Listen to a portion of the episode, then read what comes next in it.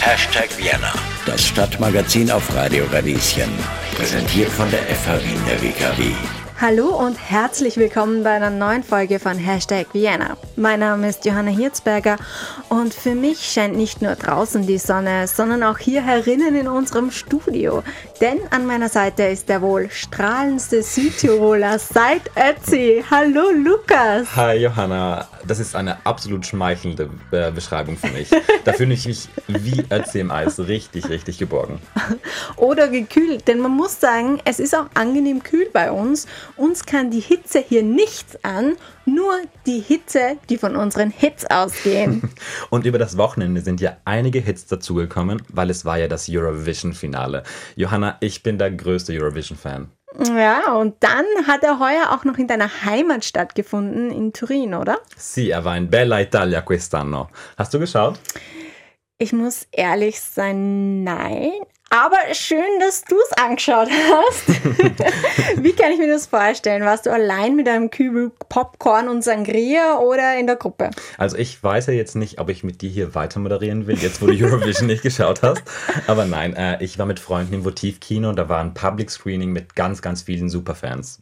Superfans mhm. wie dir. Das ja. hört sich aber nice an. Ja, wirklich. okay, für so eine Veranstaltung wäre ich wahrscheinlich dann doch zu haben.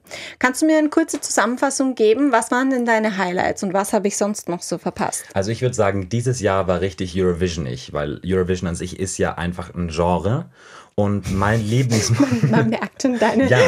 theatralische Leidenschaft dahinter. Und mein Lieblingsmoment war, glaube ich, der Auftritt von Spanien. Das war wirklich eine tolle Performance. Die Sängerin Chanel hat ihre Seele aus dem Leib getanzt und richtige Stunts hingelegt. Die hat sich wirklich richtig, richtig verbogen. Das war lustig. Aber ich habe natürlich auch bei der Ukraine richtig mitgekreischt. Okay, also das muss ich zugeben, das ist das Einzige, okay. das habe ich tatsächlich auch mitbekommen. Ich glaube, die Ukraine hat gewonnen, oder? ja, wenigstens weißt du das, wenigstens weißt du das. Äh, ja, genau, die Band Kalush Orchestra hat mit dem Song Stefania gewonnen. Wollen wir da einfach mal reinhören? Gute Idee, dann okay. hauen wir ihn rein. Let's go. Hashtag Vienna, das Stadtmagazin auf Radio Radieschen. Das war Stefania von Kalush Orchestra, dem diesjährigen Eurovision Song Contest Gewinnern aus der Ukraine, hier bei Hashtag Vienna auf Radio Radieschen.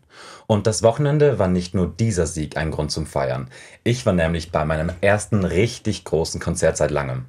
Kurz nur, das war ein Grund zum Feiern oh. für alle Zuhörerinnen. ja. Ich finde auch, wir müssen das bejubeln und ja, wir feiern, nein, dass wirklich. du bei einem Konzert warst. Ja, oder? Ich finde, das ist äh, sehr, sehr toll für mich. Danke. Was war es denn überhaupt für ein Konzert? Äh, am Sonntag habe ich den Sänger Conan Gray live gesehen. Das war im Gasometer. Und ich, da war wirklich alles dabei. Zwischen lauten Schreien, Tränen, Schweiß. Wirklich alles war Puh. wirklich da. Aber wie war dein Wochenende? also, mein Wochenende war, glaube ich, weniger emotional okay, mhm. und auch ein bisschen weniger musikalisch. Ja, ich sag's ganz ehrlich, wie es ist. Ich kann mir endlich wieder meiner Lieblingsbeschäftigung widmen, nämlich chillen auf der Donauinsel. Mhm. So ein bisschen Volleyball spielen, mhm. ein bisschen planschen, ein bisschen die Seele baumeln lassen. Mhm. Aber was mir aufgefallen ist beim gemütlichen Seele baumeln lassen, die Menschen sind ganz schön sportlich geworden. Also mir hat das ein bisschen irritiert. Ich weiß nicht, ob das der Ehrgeiz ist, den sie im Lockdown entwickelt haben, aber es war tatsächlich so, dass rund um mich herum Gruppen, herdenweise mhm. dieses Beispiel mit diesem Trampolin gespielt wurde. Wie heißt es äh, nochmal? Spikeball meinst du, glaube ich, oder? Ja, voll genau okay. das. Wie schaut es bei dir aus? Bist du eigentlich ein Sportliebhaber oder eher so ein bewegungsfauler Typ?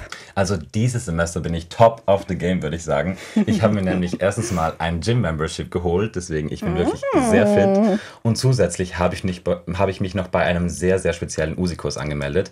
Jeden Dienstag spiele ich nämlich von 20 bis 22 Uhr Völkerball. Boah, zwei Stunden? Zwei Stunden durch, ja. Ich hab's, äh, ich hab's wirklich drauf. Boah, du. Und warte mal kurz, wenn wir vom Völkerball sprechen, dann meinst du schon das Spiel, das man normalerweise in der Volksschule im Turnunterricht spielen muss, oder? Ja, genau, das meine ich. Aber man ist jetzt, wo man das spielt, einfach ein bisschen größer vielleicht mhm. und ich glaube grundsätzlich einfach ziemlich viel fairer. Aber damit unsere ZuhörerInnen einen besseren Einblick in das Ganze bekommen, habe ich mit meinen MitspielerInnen geredet und einen kleinen Beitrag mitgebracht. Fertig. Warum spielst du Völkerball mit? Ähm, ich habe mir erwartet bei dem Kurs, dass es ein Kurs wird, wo nicht zu viele Ehrgeizlerinnen und Ehrgeizler sind und dass es eine schön gemischte Gruppe ist. Und genau deswegen spiele ich mit. Es ist auch so eingetroffen. Einfach, weil ich Lust hatte, was Aktives zu machen, während ich studiere. Und ich wollte mit anderen Leuten in Kontakt kommen. Und da war Völkerball halt eine gute Wahl. Der Spaß, die Varietät, es gibt so viele verschiedene Spielmodi. Die Leute sind super nett und es ist nicht so teuer. Ich liebe Abschießen. Es ist gut, um sich abzureagieren. Und naja, sportlich wesentlich anspruchsvoller als so manch anderes. Man ist halt durchgehend in Bewegung. Warum nicht? Es ist lustig das ist am meisten, sagen wir mal, jetzt ist es jetzt nicht zu überkompetitiv. Das heißt, dass auch für die Leute jetzt nicht übertrieben ehrgeizig sind, lustig. Ich meine, die Ehrgeizigen können trotzdem Spaß haben, aber wenn man einfach so Spaß haben will, ist es, glaube ich, geeigneter als so wie Fußball. Weil es lustig ist, weil man sich auspowern kann, ist einfach toll. Also ich muss sagen, ich liebe die Aussagen von deinen Mitspielerinnen.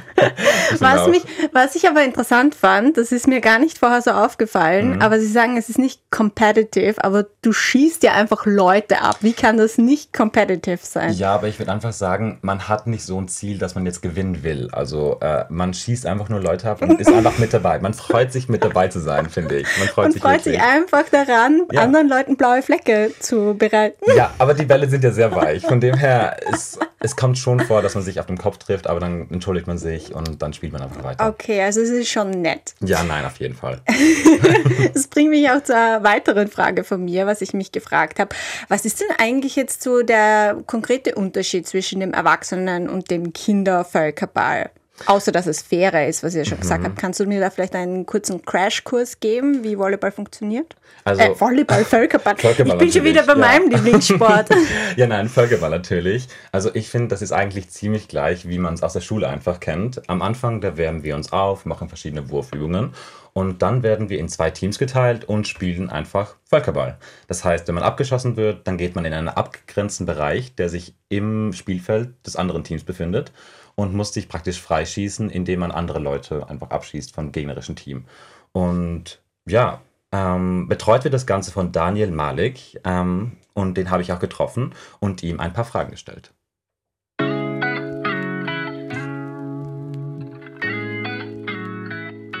Anfang von all meinen Interviews, da lasse ich einfach äh, die andere Person sich vorstellen. Deswegen wäre meine erste Frage, wer bist du denn eigentlich? Oh, mein Name ist Daniel Malik. Ich leite diesen Völkerballkurs auf der USI Wien, bin Sportwissenschaftler und unterrichte äh, neben der USI auch auf einem Gymnasium Sport. Wie ist dieser Kurs entstanden? War das deine Idee oder von wem kam das? Genau, also meine Idee ist so entstanden, dass ich äh, 2012 den österreichischen Dodgeballverband gegründet habe und mit Fun-Dodgeball-Events äh, gestartet bin. Und irgendwann hat sich äh, auch ein gewisses Interesse Interesse am, am Völkerballsport entwickelt, um dieses ganze Thema Abwurfspiele quasi schön breit abzudecken. Einfach weil ein großes Interesse da ist, habe ich diesen Kurs angeboten und der hat ganz guten Anklang gefunden. Ja.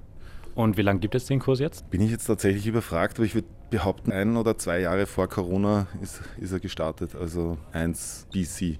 Und wie ist da die Rückmeldung von den Mitspielenden? Also was kriegt man da so zurück? Also ich glaube, das, äh, das Feedback ist total positiv. Die Nachfrage ist größer als das Angebot. Der Kurs ist einer der ersten Kurse, die ausgebucht sind. Ich glaube, es würde noch weitere Kurse vertragen und das Feedback ist meistens sehr gut. Also, oder ich kriege halt nur gutes Feedback und negatives sparen sie sich wahrscheinlich meistens.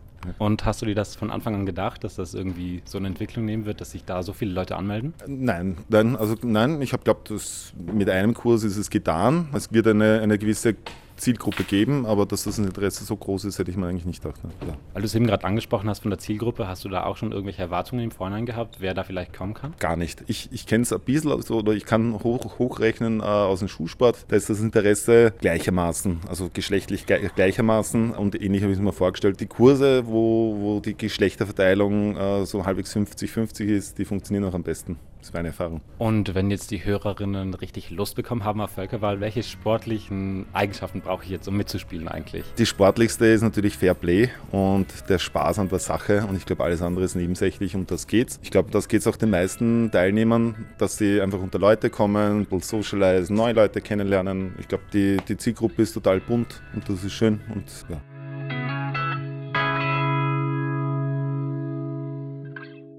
Ja, interessant. Also ich glaube, um ehrlich zu sein, und ich übertreibe nicht, ich, ich habe mich seit 20 Jahren nicht mehr so intensiv mit dem Thema Völkerball beschäftigt. Ja, aber ich finde, das ist auch das Schöne daran, oder?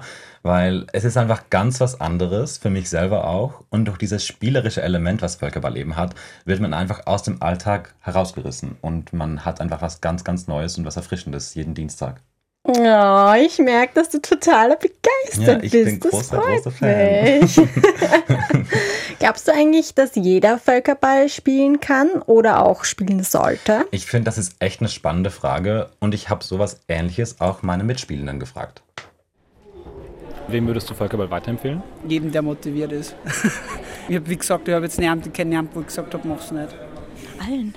Auf jeden Fall. Das ist einfach so geil. Da kann man so viel Lustiges machen. Man trifft ganz viele Leute und ja, kann halt aktiv sein. Macht Spaß. Eigentlich allen, außer die Leute, die so ein bisschen mit den Knien haben. Hm, Eigentlich alle, weil das Niveau ist so variabel und die Leute, die fest schießen, attackieren jetzt Leute, die sie eher zurückhalten, eh nicht so viel. Also jeden. Ich glaube, das ist der einzige Usikurs, wo ich nach dem Usikurs noch mit Leuten was trinken gehe, wo ich mich eigentlich am besten mit allen verstehe. Freunden, Verwandten, äh, Familie, äh, jeden quasi in meiner Reichweite.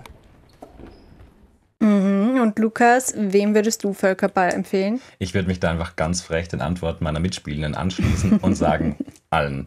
Es macht einfach so Spaß, auf diesem Spielfeld zu stehen und zwei Stunden lang an nichts zu denken, einfach nur Bälle zu werfen und Bällen auszuweichen. ist einfach Therapie für mich. Und damit sind wir schon wieder fast am Ende der heutigen Sendung angelangt.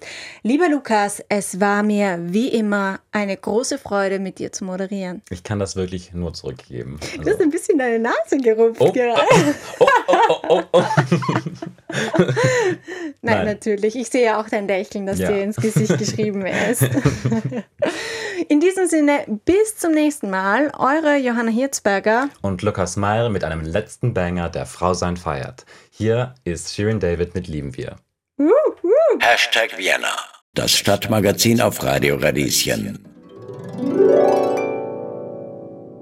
Übrigens, eine Sache gibt's noch.